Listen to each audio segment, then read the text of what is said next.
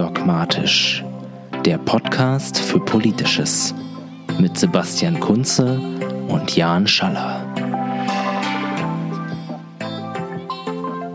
Hallo und herzlich willkommen zu einer weiteren Folge von Undogmatisch, der Podcast für Politisches. Ich bin Sebastian und werde euch gleich einführen. Und mit mir am Mikro sitzt jetzt auch der Jan in Berlin. Hallo Sebastian. Hallo Jan. So, wir freuen uns, dass wir in diesem neuen Jahr endlich wieder eine weitere Folge unseres Podcasts aufnehmen können. Gleichzeitig habe ich aber auch die Ehre, nicht nur diesen frischen Podcast anzukündigen, sondern gleichzeitig auch etwas ganz Neues. Wir ändern unser Format, das heißt, wir wollen natürlich weiterhin Podcasts machen, aber wir wollen schneller sein. Wir wollen mindestens zwei Folgen pro Monat bringen und haben dann gemerkt, okay, den großen Rechercheaufwand können wir gar nicht nebenbei leisten, den wir sonst immer ja, so gemacht haben.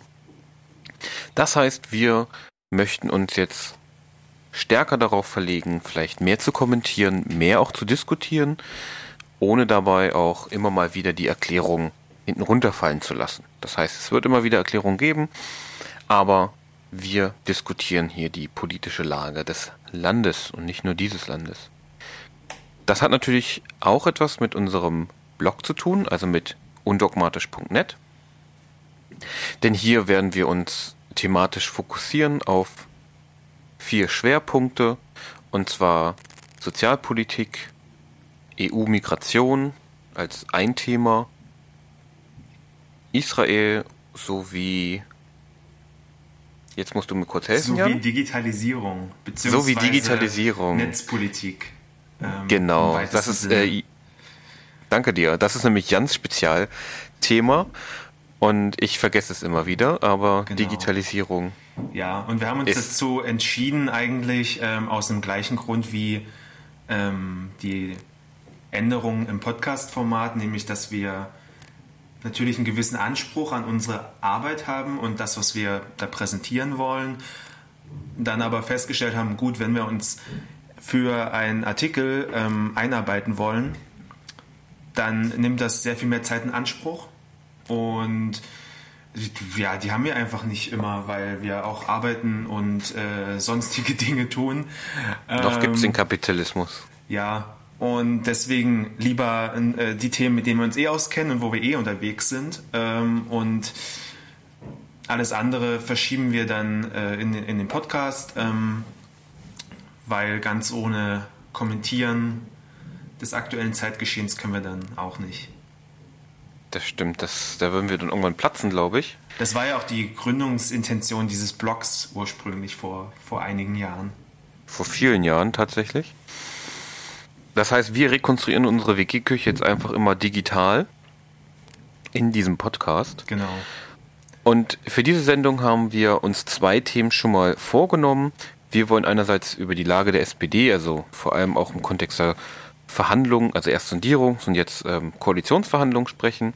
Und darüber hinaus fragen wir uns auch gerade, wie wahrscheinlich alle anderen, was ist denn da eigentlich los in Cottbus? Wir haben den Vorteil, wir haben einen Insider dabei. Mhm. Und wer weiß, was noch so aufkommt in dieser Sendung, denn das ist ja auch so ein wenig mit unserem Prinzip. Wir lassen es laufen. Wir schauen also einfach mal, was sonst noch so aufpoppt. Genau, und ähm, da auch ein gleich ein, ein, ein ähm, Hinweis für äh, euch, liebe Hörerinnen und Hörer, wenn ähm, ihr Rückfragen habt oder Wünsche, worüber wir mal reden sollen, dann schreibt uns die gern. Dann greifen wir das äh, sehr gern äh, auch in einer der nächsten Folgen auf und reden einfach mal drüber. Genau, ihr könnt uns das auf Facebook schreiben, auf Twitter. Neu habt äh, Jan uns eingerichtet einen äh, Account bei Instagram. Das scheint jetzt der neue Shit zu sein. Da gibt es auf alle Fälle auch Ankündigungen, wenn äh, neue Podcast-Folgen draußen sind. Genau. Und per E-Mail könnt, könnt ihr uns sogar auch schreiben. Also es gibt vielfältige Möglichkeiten. Ihr könnt auch, und darüber würden wir uns natürlich freuen, den Podcast bewerten bei iTunes und überall, wo ihr ihn findet. Genau, und jetzt würde ich aber vorschlagen, legen wir los ja. mit der Lage der SPD. Gibt es die überhaupt noch? Die SPD gibt es meiner, äh, glaube ich, noch. Äh, und Martin Schulz will ja jetzt auch Minister werden, habe ich gehört. Ach doch.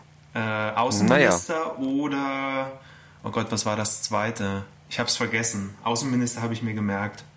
Macht er jetzt den Gabriel? Ja, sieht so aus. Wobei ich mich dann auch frage, was mit Gabriel wird. Gabriel, das Interessante ist, Gabriel, der habe ich heute Morgen im Radio beim Aufwachen was dazu gehört. Der ist ja komplett raus. Der ist ja, der ist ja nicht mal bei dieser 15-köpfigen Steuergruppe dabei bei den Verhandlungen. Der ist ja nur noch als Fachpolitiker für Äußeres und ich glaube noch irgendwas anderes mit dabei. Mhm. Das heißt, ich glaube, der nimmt gerade seinen Hut tatsächlich. Und er hat wohl gest, gestern, oder vor kurzem war er bei einer Podiumsdiskussion mit Navid Kermani, wo es dann auch so einen Disput gab, irgendwie mit dem Publikum zu äh, dem zu seinem Handeln als Außen- und Wirtschaftsminister. Auf jeden Fall hat er dort äh, Kermani als Außenminister vorgeschlagen. das ist sehr lustig.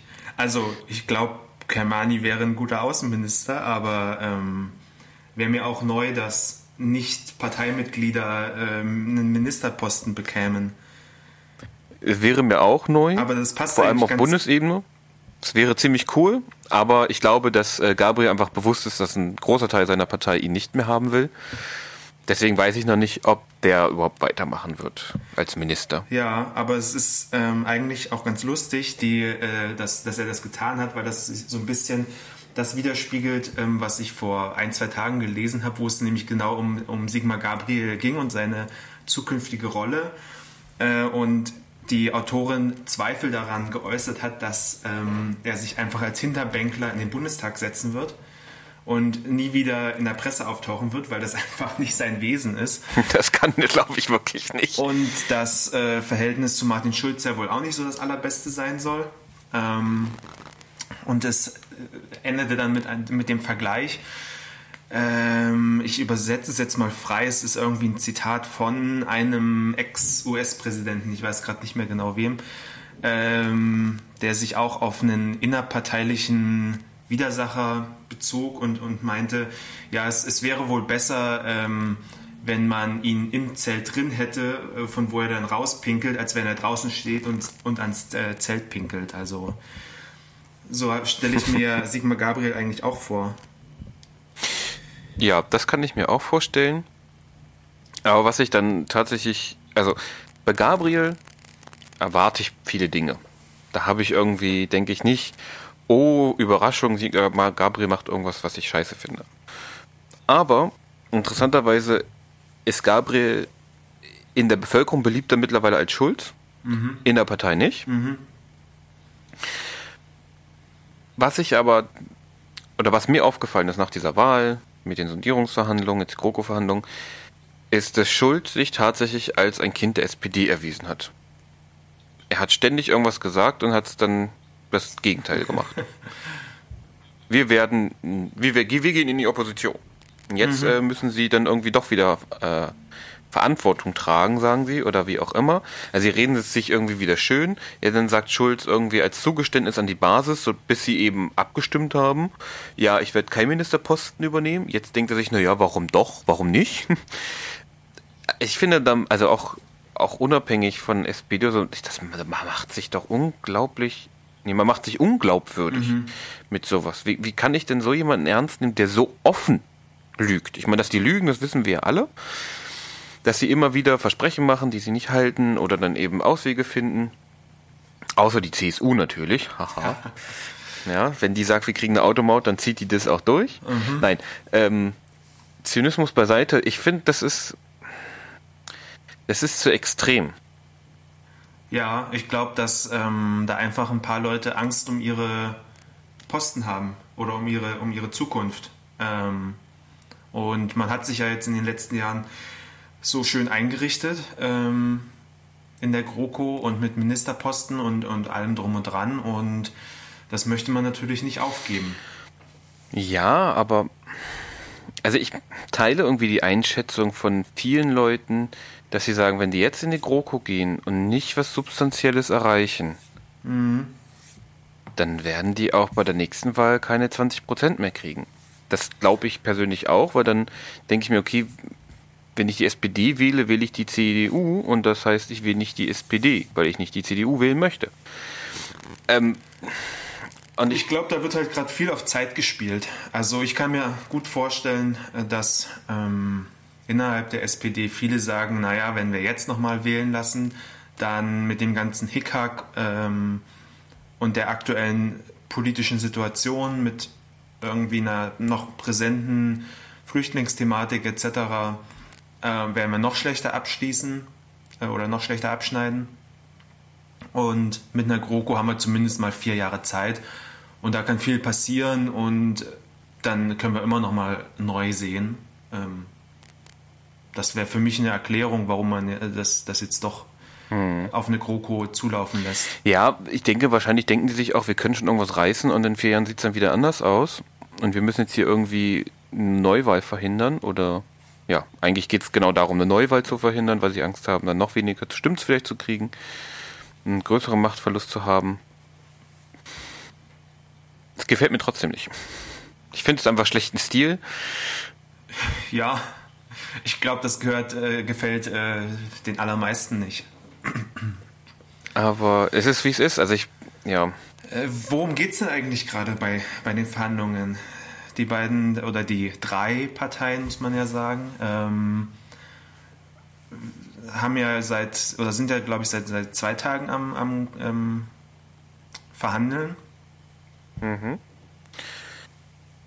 Man hört halt relativ wenig. Also das, worüber, das, was man ja hört, ist, sie streiten sich über Familiennachzug mhm. bei Geflüchteten und sie streiten sich über, ich glaube, die Bürgerversicherung, mehr oder weniger, dann doch wieder. Genau. Also ähm, private und ähm, gesetzliche Krankenversicherung. Genau, also das, das, das, das hehre Ziel, mit dem die SPD ja mit wenigen Fahren in diese Verhandlungen gegangen ist, oder wo die, was sie jedenfalls vorher suggeriert hat, ist, sie möchten die, das sogenannte zwei, zwei Klassen, die zwei Klassenmedizin abschaffen, wie sie es nennen, und eine Bürgerversicherung, also eine, eine Versicherung für alle ab, äh, einführen. Mhm. Davon war ja schon im Sondierungspapier nichts mehr zu lesen. Und ich glaube, das enttäuscht auch viel, also schon vor, vor allem viele Wähler und ich glaube vor allem viele SPD-Menschen, die ja darauf, also jedenfalls das, was man so, was ich so höre, mitbekomme, mhm. setzen viele darauf, ne? Die hoffen darauf, dass sozusagen die Privaten abgeschafft werden. Genau. Ähm, momentan haben wir ja auf der einen Seite die gesetzlichen Versicherten, wo so um die, ich glaube, 90 Prozent der Bevölkerung drin sind. Ähm, und die Privatversicherten. Und diese Angleichung soll oder diese äh, Einebnung der äh, Zweiklassenmedizin, wie es genannt wird, ähm, soll sozusagen über die Angleichung der Arzthonorare erfolgen. Genau, man sucht jetzt einen anderen Weg, ohne es so zu nennen, eigentlich ähm, was ähnliches zu machen. Genau. Genau. Ähm, prinzipiell ist, ist also finde ich das ein, ein, absolut begrüßenswertes Ziel. Ähm, einfach weil, also das ist ja nicht nur eine Wahrnehmung, sondern eine Tatsache, dass in vielen Praxen äh, Patienten bevorzugt werden mit äh, privater Versicherung. Ähm, und das natürlich gegen das Gerechtigkeitsempfinden verstößt von, von äh, den meisten Leuten. Ich habe allerdings auch als Gegenargument ähm, lesen können, dass wenn wir das jetzt ähm, abschaffen würden, ähm, die Quersubventionierung äh, wegfällt.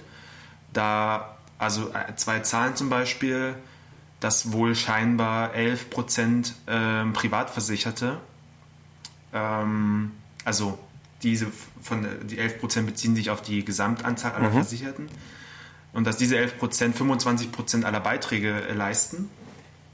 Und würde das jetzt wegfallen, ähm, sozusagen keine Quersubventionierung mehr da wäre, was dann zu spürbar höheren Beiträgen für, allen, für alle äh, führen würde. Aber die, Moment. Sodass, so, Eine ja. Nachfrage, also mhm. wenn das, was Sie quersubventionieren über Beiträge, gilt ja nur innerhalb mhm. der eigenen Versicherung. Ansonsten würde es sich ja auf die gesetzliche Krankenversicherung beziehen und da würde es ja dann, würde sich ja die Frage stellen, kriegst du ja dann auch gut verdienende, sonst wären sie nicht privat versichert, mhm. Zahler dazu. Das heißt, die zahlen auch höhere Beiträge. Also würde es sich dann nicht möglicherweise, ich kenne mich da nicht gut genug aus mit Zahlen, vielleicht nicht ja. wieder ausgleichen? Das weiß ich ehrlich gesagt nicht. ähm, ich auch nicht. Deswegen habe ich gefragt. Aber es ist ja erstmal ein Argument mit Zahlen, was irgendwie eingebracht wird in die De Debatte. Genau. Wiederum auf der anderen Seite zahlen wohl aber Topverdiener auch nur ähm, den prozentualen Anteil ihres Einkommens bis 4.800 Euro im Monat und darüber fällt alles weg. Ähm, wenn man das sozusagen dann wieder reinnehmen würde und sie sozusagen auf ihr volles Einkommen Anteile zahlen würden, mhm. hätte man das möglicherweise sofort wieder drin. Aber da bin ich, stecke ich auch zu wenig in der Materie. Wir müssen doch die Leistungsträger dieser Gesellschaft nicht ja. zu sehr belasten. Jan, was, was denkst du denn hier? Ja, das glaube ich allerdings auch nicht, dass die CDU das äh, dran betragen würde. Genau. Ja, ich, ich bin mir auch nicht so sicher, was ich da so geil finde. Also ich hm. war lange einfach äh, elternbedingt privat versichert. Ich fand es mhm. persönlich nicht geil. Ich bin zwar manchmal schneller drangekommen. Dafür habe ich irgendwie das Gefühl gehabt, mit mir werden irgendwie aller möglichen sinnfreien Tests und Untersuchungen gemacht, ja. die nicht mal zwangsläufig dazu dienen, irgendwie rauszufinden, was mit mir ist, sondern nur darum, irgendwie ein Gerät abzuzahlen oder irgendwie, ja, irgendwie Geld abzuschöpfen, möglicherweise auch natürlich, um Kassenpatienten zu subventionieren. Also das ist das, was ich immer wieder gehört habe, dass eben an einem bestimmten Zeitpunkt Ärzte wohl eigentlich nichts mehr an Kassenpatienten verdienen. Und Privatpatienten eben dadurch, dass sie höhere, also höhere Kostenerstattung produzieren, dadurch wieder so eine Art von Quersubvention. Subventionierung mhm. machen. Mhm. Aber vielleicht muss man dann natürlich nicht nur an der Versicherung schrauben, sondern am gesamten Krankenversicherungssystem. Das heißt auch an den Abrechnungen mit den Ärzten. Da ja. muss man in Verhandlungen gehen. Ja, das äh, müsste man wahrscheinlich sowieso. Ähm, weil, also dass es da eine Schieflage gibt durch diese ähm, Fixierung auf äh, Budgets und ähm, und, und ja, auf das Finanzielle, das ist ja auch offensichtlich. Ähm, das sieht man ja an, an, an Krankenhäusern, die ähm, nicht ausreichend ausgestattet sind, mit, vor allem mit Personal oder am eklatanten Mangel an, an Ärzten, die auf dem Land praktizieren. Ähm, da habe ich jetzt habe ich ja natürlich auch keine Lösung parat, aber äh, ich, ja, ich glaube, da bräuchten wir eh eine ganz grundlegende Änderung des Gesundheitssystems. Aber das führt jetzt auch zu weit. Das glaube ich auch und es führt auch zu weit, aber das wäre halt ein großes Projekt, dass sich eine solche sogenannte große Koalition, die ja eigentlich auch nicht mehr so eine große Koalition ist, vornehmen könnte. Würde sie grundlegend irgendwie etwas ändern wollen, aber ich glaube, mhm. da sind die Interessenlagen bei CDU, CSU und SPD einfach sehr unterschiedlich, weil auch ihr Wählerklientel einfach unterschiedlich ist. Zum, oder besser gesagt, vielleicht auch eher die Zielgruppe, die sie erstmal ansprechen. Und ich glaube, es mangelt auch ganz grundsätzlich am Willen, große Dinge anzugehen.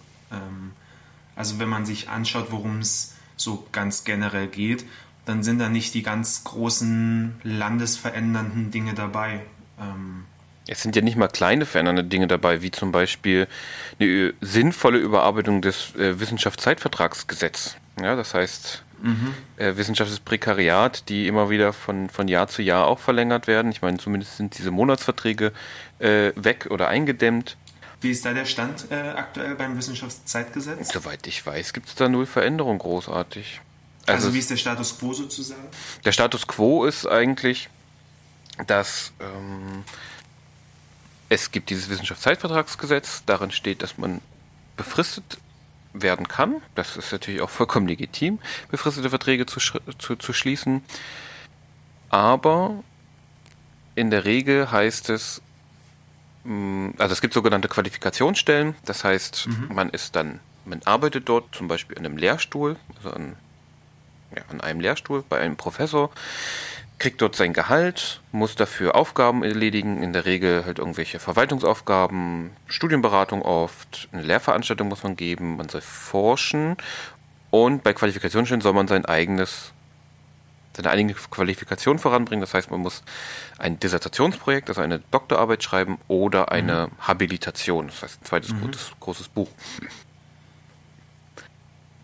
Die sind meistens also Promotionsstellen sind in der Regel mit 50 Prozent ausgeschrieben, das heißt, es ist eine halbe Stelle.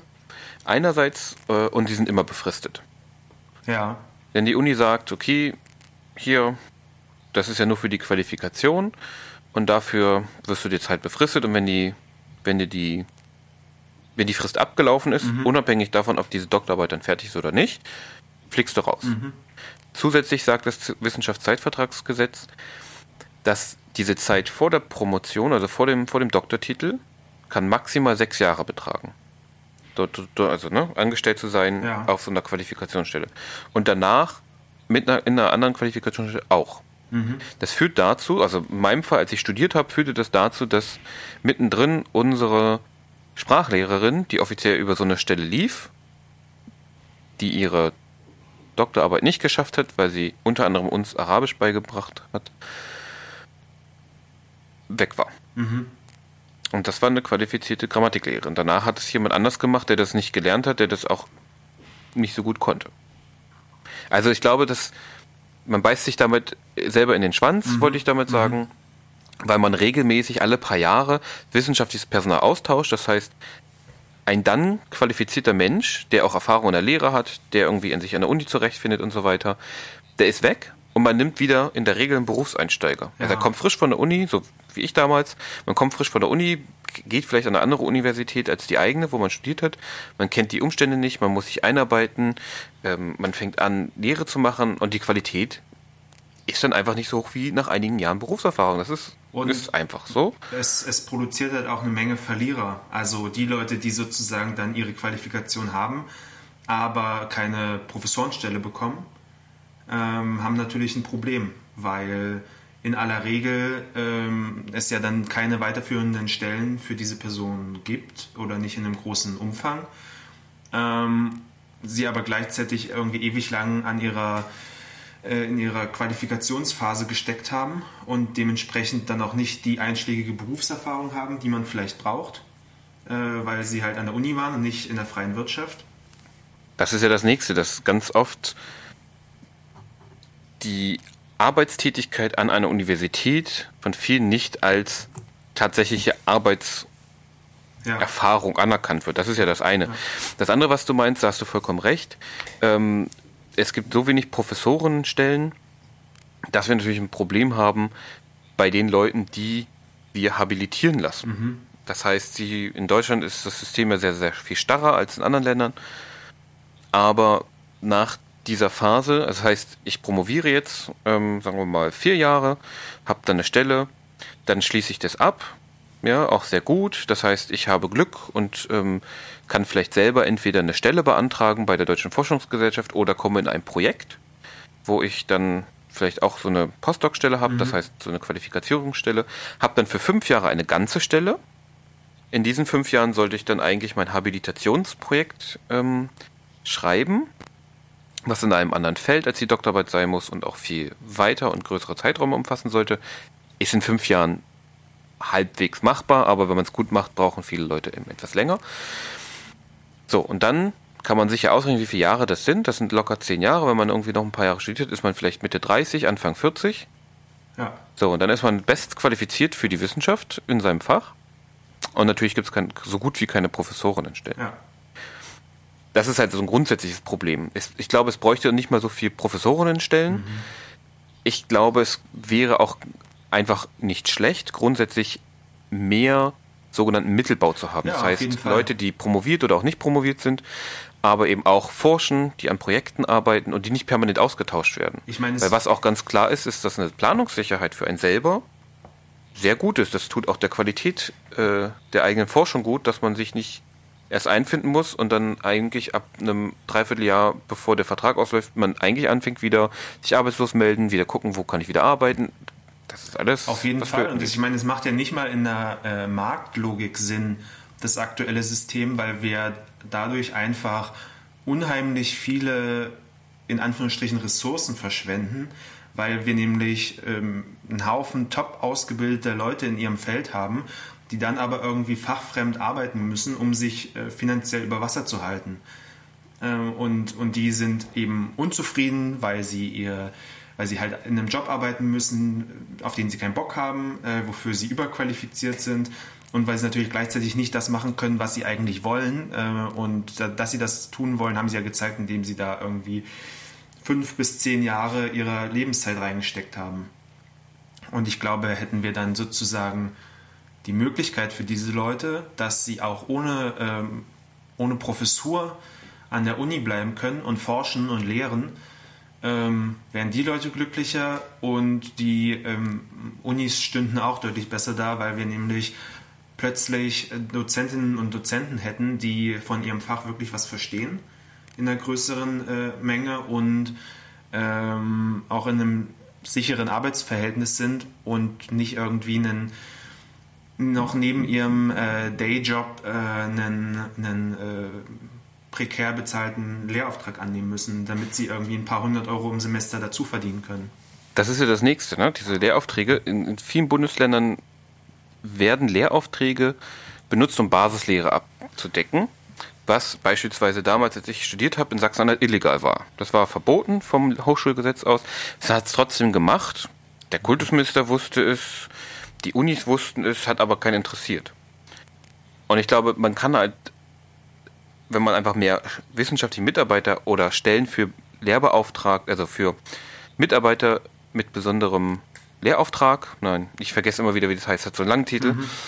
für besondere Lehraufgaben mhm. heißt, die, heißt das. Die machen dann zum Beispiel nur Lehre.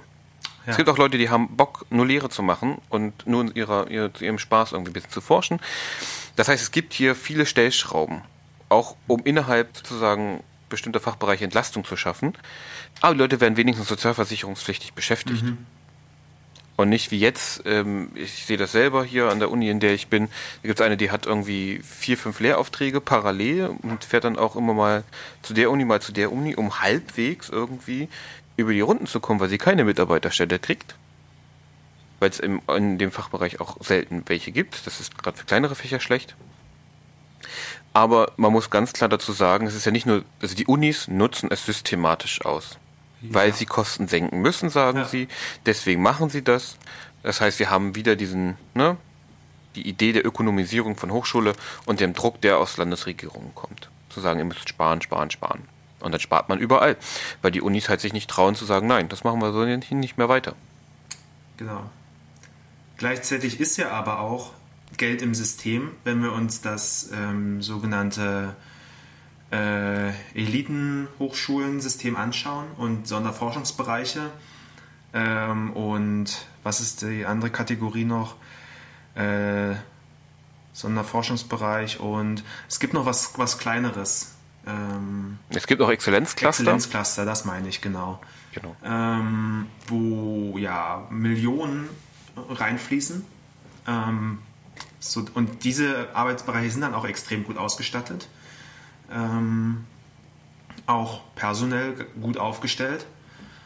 Allerdings läuft das natürlich zu Lasten äh, anderer Arbeitsbereiche, ähm, weil eben nur wer sich sozusagen ähm, hochschulintern und auch institutsintern dann durchsetzen kann mit seinen Projektanträgen, kriegt eben das, äh, das große Cash und der Rest bleibt mehr oder weniger auf der Strecke und äh, kriegt seine, seine, die Basisfinanzierung ähm, und muss dann aber halt sehen, wie sie, wie sie sich über Wasser halten. Also von daher mangelt es vielleicht nicht unbedingt an, äh, an Geld, also das wahrscheinlich auch, aber nicht nur, sondern vor allem am Willen, dieses Geld äh, sinnvoll zu verteilen. Das kann man genauso sehen. Woran es auch mangelt, ist unsere Disziplin. Die sind jetzt wieder ganz weit weg von den Sondierungs- und großen Koalitionsverhandlungen gekommen. Wir wären keine guten ähm, GroKo-Koalitionäre, so undiszipliniert wie wir. Auf jeden auftreten. Fall. Mal gucken, wie das die anderen machen in den nächsten paar Tagen. Was mich aber auch noch interessiert, ist, ähm, was eigentlich in Cottbus los ist, um jetzt mal diesen Bruch zu machen. Ja. Und ich habe ja gesagt, ich habe ja einen Insider, du kennst dich ja so ein bisschen aus in Cottbus. Ich habe zumindest die ersten äh, zehn Jahre meines Lebens dort verbracht und bin nach wie vor, da ich Familie dort habe, öfters äh, vor Ort. Dann kannst du mir eigentlich mal sagen, was da so los ist. Weil, also ich habe hier, ich, wo, ich, wohne, ich wohne in Hannover, wie, wie alle wissen. Ich schlage hier unsere mhm. Regionalzeitung am Wochenende auf. Und da ist ein zweiseitiger Bericht über Cottbus drin. Äh, irgendwie Titel ist Die Wutbürger von Cottbus. Mhm. Ja, und im Tagesspiegel habe ich letztens ähm, gelesen mit der Überschrift Bis es knallt. Ähm, auch ein, ein Bericht über Cottbus äh, ganz als, als erster Artikel äh, auf der Online-Seite vom Tagesspiegel und ein Vögelchen hat mir gezwitschert, dass die Zeit auch bald was zum Thema bringt. Also man, es ist irgendwie gerade en vogue, über, über Cottbus zu schreiben, ähm, was ja eher selten passiert. Und naja, eigentlich ist Cottbus gerade so das äh, Symptom für diese fast pathologische Überspanntheit äh, in Deutschland, wenn es um Flüchtlinge oder ähm, Islam und so weiter geht. Und na, ja, was ist passiert? Eigentlich, die Vorgeschichte zum Thema war, dass ähm, es in Cottbus wie in vielen äh, mittelgroßen Städten ähm, eine, eine Stadthalle gibt, wo, wo Veranstaltungen stattfinden und davor ist ein großer Platz, ähm, wo sich die Jugend gerne trifft zum Trinken, Skateboard fahren und rumlungern, also so wie man das halt so Ganz macht. klassisch, nichts Neues eigentlich. Und da kam es wohl, ich glaube, im letzten Sommer äh, zu vermehrten Auseinandersetzungen zwischen deutschen und afghanischen Jugendlichen, ähm, beziehungsweise der dort ansässigen Trinkerszene und äh, ortsansässigen Nazis äh, und so und dieses Gemisch so führte wohl dazu, dass es vermehrt zu Schlägereien gekommen ist. Ähm, das war so die, die, das erste Aufpoppen von Problemen. Die Stadt hat dann darauf reagiert, dass sie äh, vor der, also auf diesem Stadthallenvorplatz ein äh, Trinkverbot ausgesprochen hat und vermehrte Streifen geschickt hat und wohl auch Kameras installiert hat. Ähm, was dann wohl die Situation tatsächlich erstmal ein bisschen beruhigt hat, aber auch irgendwie nur äh, verlagert in einen angrenzenden Park. Ähm, aber zumindest war das so dann erstmal wieder aus der großen öffentlichen Wahrnehmung raus. Naja, und jetzt kam das Ganze halt wieder zurück, ähm, weil nämlich innerhalb von, ich glaube, einer Woche oder zwei es zu mehreren Vorfällen zwischen Deutschen und ähm, Syrern, glaube ich, gekommen ist. Ähm, zum einen wurde wohl am Neujahrsmorgen ähm, eine Gruppe Syrer oder Afghanen, da bin ich mir gerade nicht ganz sicher, äh, von Deutschen gejagt ähm, und also die sich dann in ihr Flüchtlingsheim gerettet haben und da gab, ist aber auch eine, der Wachschutz hat auch eine sehr dubiose Rolle gespielt. Es gibt Berichte, dass der Wachschutz halt seiner Aufgabe nicht nachgekommen ist, sondern äh, und das Objekt nicht geschützt hat, sondern ähm, sozusagen mit den Nazis zusammengearbeitet hat und Was? den Zugang gewährt hat zum, zum Objekt. Ähm, so, das war äh, die eine Geschichte. Die andere Geschichte war, dass ein wohl in, ein, ein bekannter in der, in der äh, städtischen äh, Sozialpolitik bekannter syrischer Jugendlicher, der wohl schon öfter auffällig war wegen äh, Gewaltdelikten, ähm, ein, ein Ehepaar ähm, bedroht hat äh, am großen, an einem großen Einkaufszentrum in, in der Cottbuser Innenstadt, weil sie ihm wohl nicht die Tür aufgehalten hätten und äh, er sich wohl nicht ähm, hinreichend geschätzt gefühlt hätte, äh, woraufhin er dann ein, ein Messer zog und die beiden äh, bedroht hat und wohl ein dritter Passant eingegriffen hat und äh, ihn, also den Jugendlichen überwältigt hat. Ähm, Ein Tag später, glaube ich, oder zwei, äh, wurde dann ein deutscher Jugendlicher durch einen syrischen Jugendlichen wiederum mit einem Messer verletzt, ähm, wo es wohl vorher zum Streit zwischen den zwei Gruppen gekommen ist. Darüber habe ich in der Zeitung gelesen. Das steht bei, Mhm. das, die, die Szene wurde bei uns nämlich. Äh, Und dann wiederum zwei Tage später gab es noch einen dritten Vorfall, wo in dem gleichen äh, innerstädtischen Einkaufszentrum ähm, ein weiterer äh, syrischer Jugendlicher ähm, scheinbar einen Passanten bedroht hat äh, und sich an den, an den Gürtel griff oder, oder wie auch immer und es für den Passanten wohl so aussah, als ob er gleich ein Messer zieht, äh, was er dann nicht gemacht hat. Ähm, der ist dann weiter pöbelnd durchs äh, Einkaufszentrum gezogen und als nächstes geriet er dann allerdings an einen äh, Zivilpolizisten, was nicht so gu äh, gut für ihn endete, sondern dann halt mit seiner Festnahme. Ähm, genau, so das sind so diese die vier großen Vorfälle, die sich irgendwie seit Neujahr in Cottbus abgespielt haben. Also doch schon einiges los gewesen da bei euch. Okay, aber also ich meine, solche Vorfälle wird es doch, also sicherlich immer wieder geben. Also auch nicht nur, wenn man jetzt irgendwie auf Nationalitäten guckt oder auf Geflüchtete, mhm. aber irgendwie in, also Entschuldigung, aber vor tristen, trostlosen Einkaufszentren, lang gelangweilte Jugendliche, die sich dann prügeln. Ich meine, das haben wir im Osten öfter und das haben wir, hat man auch in Dortmund oder sonst wo. Also gerade auch wenn da ähm, ja einfach die soziale Lage ein bisschen angespannter ist. Ja. Kannst du dir vorstellen, warum dann die jetzt sich gerade so auf Cottbus fixieren oder? Also ich habe nämlich gelesen, dass es wohl, das, so habe ich es jetzt wahrgenommen, dass das, das eigentlich das Erstaunliche ist, weil Cottbus sehr viel getan hat für die Integration mhm. von Geflüchteten. Mhm.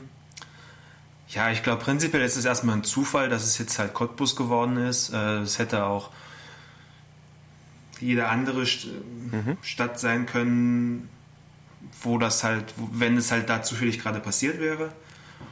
Ähm, Cottbus passt natürlich ganz gut ins Bild, weil es eine ostdeutsche Stadt ist. Ähm, letztendlich ist es aber natürlich auch irgendwo eine Scheindebatte. Also klar ist es, würde ich auch zugestehen, besorgniserregend, wenn plötzlich äh, Jugendliche mit Messern durch die Gegend äh, laufen und die auch einsetzen. Mhm. Also da hätte ich natürlich auch keinen Bock drauf, mal völlig unabhängig äh, von der Nationalität dieser Jugendlichen. Ähm, gleichzeitig muss man aber halt auch sagen, dass irgendwie ja äh, so um die, also Cottbus hat knapp 100.000 Einwohner.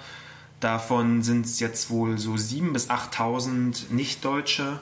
Ähm, und davon sind es dann, sind dann halt irgendwie fünf oder zehn, die da jetzt durch, durch solche Probleme auffallen. Also von der sozusagen, man kann ja eigentlich nicht von einem großen Problem sprechen, sondern einfach äh, von einem, was halt sehr, äh, naja, ähm, wirkmächtig ist, weil es halt sehr gut medial dargestellt werden kann, weil es sehr greifbar ist. Ähm, aber ich glaube prinzipiell nicht, dass es da ein größeres oder kleineres Problem äh, hinsichtlich der Integration von Flüchtlingen gibt als in anderen Städten.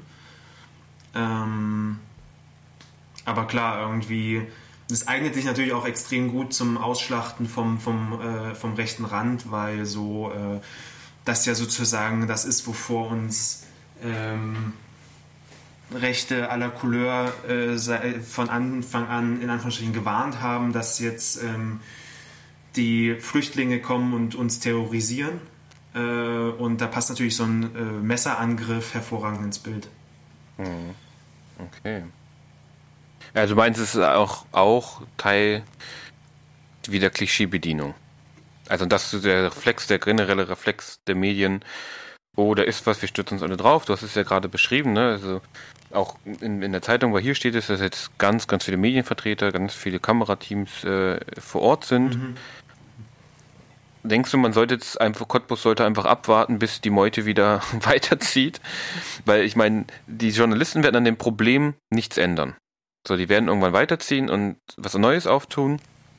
Aber eigentlich geht es ja, oder für die Stadt ginge es ja darum, irgendwie ein, ja, das ist ein Problem, ja, weil prügelnde Jugendliche oder gewalttätige Jugendliche, gewalttätige Menschen grundsätzlich, gerade in Gruppen, sind ein Problem für eine Stadt.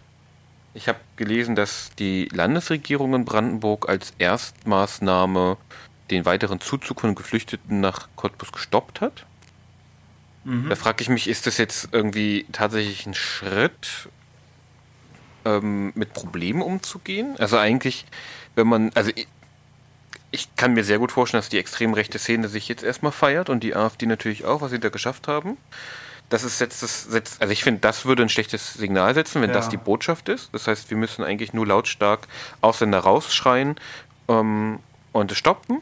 Ich meine, andererseits, das ist eine Taktik, die funktioniert. Das haben wir 93 gesehen, als irgendwie Geflüchtetenheime gebrannt haben, oder Asylbewerberheime gebrannt haben und der Bundestag das Asylrecht eingeschränkt hat. Das haben wir 2015 gesehen. Da gab es eine weitere Einschränkung und so weiter und so fort. Das heißt, eigentlich funktioniert die Taktik. Ist das jetzt wieder ein Beispiel dafür? Oder was denkst du dazu? Ja, ähm, also erstmal grundsätzlich äh, fällt das natürlich auch in, in Cottbus auf fruchtbaren Boden, weil die AfD hat die meisten Zweitstimmen dort bekommen, äh, mit über 20 Prozent. Ähm, was auch lustig ist, oder besser gesagt von meiner persönlichen Warte her, weil ich früher, als ich noch nicht so politisch interessiert war oder schon interessiert, aber einfach nicht so viel wusste, dachte ich immer, Cottbus wäre eine linke Stadt. Ähm, ja. Was ich darauf was, was sich darauf gründet, dass dort halt immer die SPD ihren den Bürgermeister gestellt hat und die Linke starke Ergebnisse eingefahren hat. Ähm, deswegen war halt so in meiner äh, jugendlichen, frühjugendlichen Vorstellung, naja, wenn die SPD und die Linke da regiert, dann äh, ist es ja wohl eine linke Stadt. Ähm, das hat aber wohl eher andere Gründe gehabt, ähm, dass SPD und Co. da gewonnen haben. Also wahrscheinlich eher die starke Verwurzelung des Bergbaus äh, und, und solche Sachen. Ähm, genau. Und jetzt sieht man ja diese, diese Wählerwanderung da, glaube ich, sehr gut, halt von SPD zu, zu AfD. Ähm, genau, das ist das eine. Und ansonsten, jein, denke ich. Also, am, glaube, am ein, zwei Tage nach dem dritten Vorfall gab es auch eine, äh, eine Demonstration vom Bündnis, ich glaube Zukunft Heimat heißen die. Ist okay. eigentlich auch nur Pegida in, in, äh, in Brandenburgisch, ähm, wo wohl so ungefähr 1500 Menschen da waren. Das ist jetzt nicht wenig, mhm. aber es ist auch nicht so furchtbar viel. Also wenn ich bei Pegida waren in Dresden zu Hochzeiten 20.000 Leute da. Gut, Gut aber Dresden Cottbus? hat 500.000 Einwohner. Genau. Ähm, 1500 ist jetzt so ein, ein, ein Hundertstel ungefähr, ein bisschen mehr. Also ich, ja, ich bin ein bisschen hin und her gerissen. Ich glaube, ähm, dass es schon diesen unter vielen einen gewissen Konsens gibt, dass sie eigentlich keine Flüchtlinge haben wollen. Und sich das dann an solchen Vorkommnissen auch ähm, zeigt.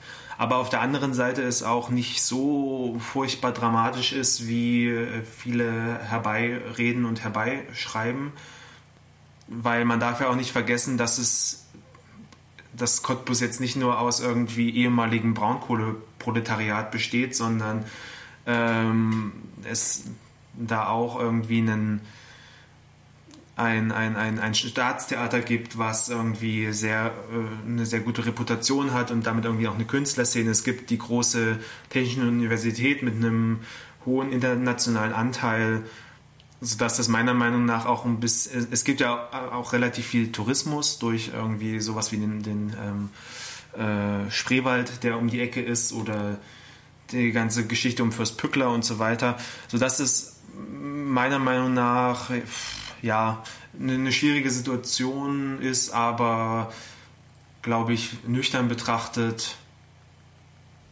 gar nicht vielleicht so viel davon bleibt. Das heißt, es ist, du denkst, es ist eigentlich jetzt eher, es ist ein Konflikt da, der lässt sich ja nie wegreden, mhm. aber es sind jetzt einfach Situationen entstanden, um es überspitzt zu sagen, die in Berlin jeden Tag passieren aber es fällt eben auf, weil ja. Cottbus einerseits eine kleine Stadt ist, zweitens, ja. weil man natürlich ähm, die Menschen da nicht da haben will und man dadurch das eben auch so nutzen kann.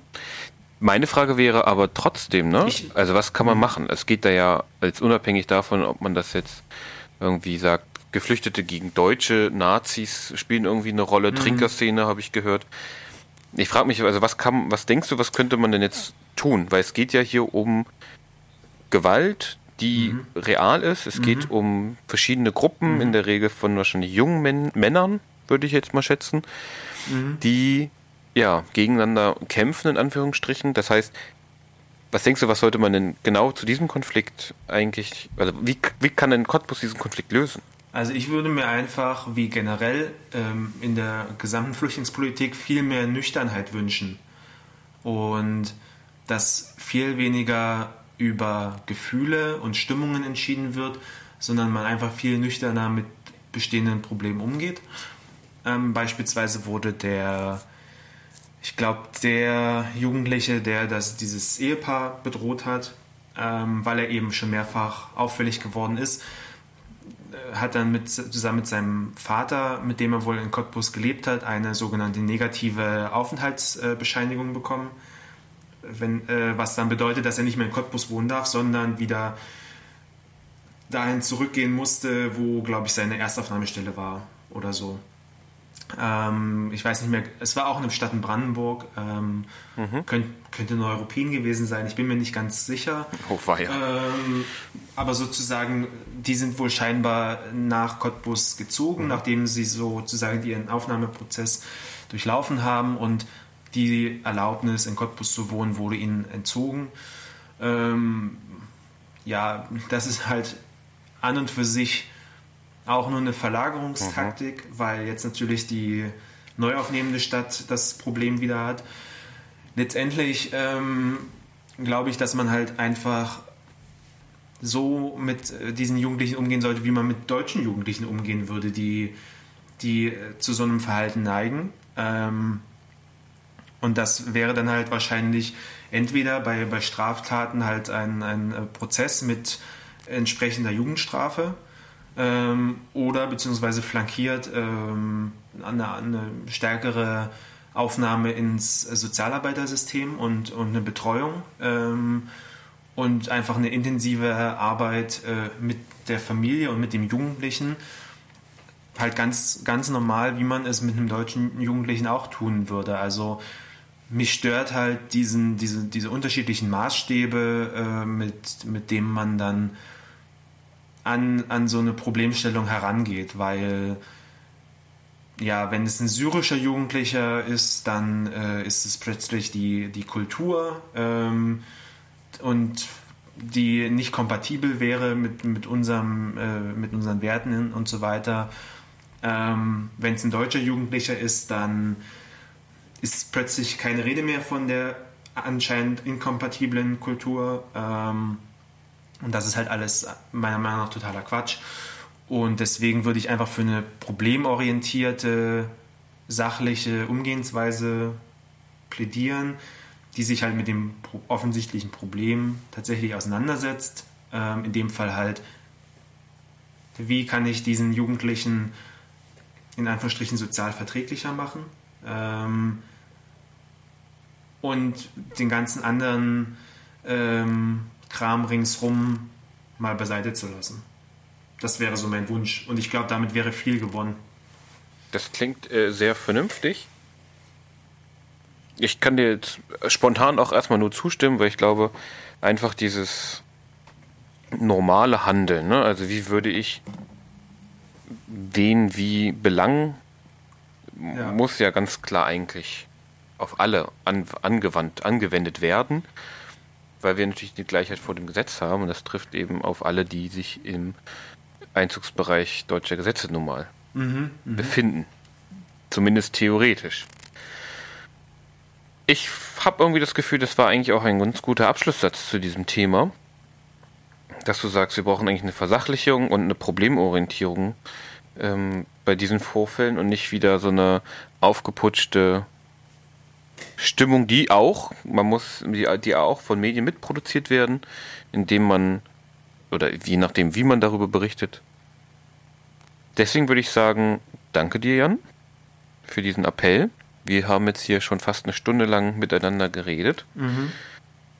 Länger als ich dachte, dass wir kommen. Ich fand es spannend. Ich auch, auf jeden Fall. Und, und also mir, mir gefällt, glaube ich, das Format auch. Ich glaube, das ja, können wir in Zukunft so weitermachen. Ja, mir gefällt es auch. Es ist ein bisschen freier. Man mhm. hat irgendwie das Gefühl, ich habe nicht das Gefühl, dass wir uns so, so starr sind wie. Ja, und genug zu, zu sagen vorher. haben wir ja scheinbar. Ich glaube, wir können den ganzen Tag durchquatschen bei sowas. Deswegen glaube ich, ist es ganz gut, wenn wir dann mal auf die Zeit achten, um die HörerInnen jetzt nicht zu sehr zu belasten. Ja, ja. Ja. Genau. Dann würde ich sagen, vielen Dank fürs Zuhören an alle, die eingeschaltet haben. Bei wir würden natürlich ja, Entschuldigung. Entschuldigung. okay. Ähm, bei Feedback äh, schreibt uns gerne. Also entweder an ähm, redaktion.undogmatisch.net ähm, oder aber auf Twitter, Facebook oder Instagram. Ähm, genau, ihr findet uns eigentlich auf allen Plattformen unter undogmatisch. Ähm, ja, auf Instagram sind wir undogmatisch unterstrich Politik Podcast. Das sollte Bei Twitter sind wir Twitter, undogmatisch unterstrich. Genau. Ähm, ja, und wie gesagt, wenn ihr irgendwie Fragen habt oder Themen, die ihr gerne mal hier im Podcast verhandelt äh, hören wollt, dann schreibt uns. Wir würden uns auf jeden Fall freuen. Ihr könnt uns, darüber würden wir uns auch freuen, mal eine, ein Feedback geben, indem ihr uns bewertet. Und natürlich, äh, indem ihr auf unseren Blog guckt. Das würde uns am meisten freuen, würde ich sagen. Lest dort gerne die Artikel, kommentiert. Habt ihr Lust, mal selber was zu schreiben? Schreibt uns einfach, weil das ist jederzeit möglich. Genau, in diesem Sinne. Soweit, so gut. Genau, in diesem Sinne. Noch eine schöne Woche und äh, Tschüss aus Berlin. Genau, Tschüss aus Hannover und bis bald. Undogmatisch. Der Podcast für Politisches. Auch im Netz unter www.undogmatisch.net.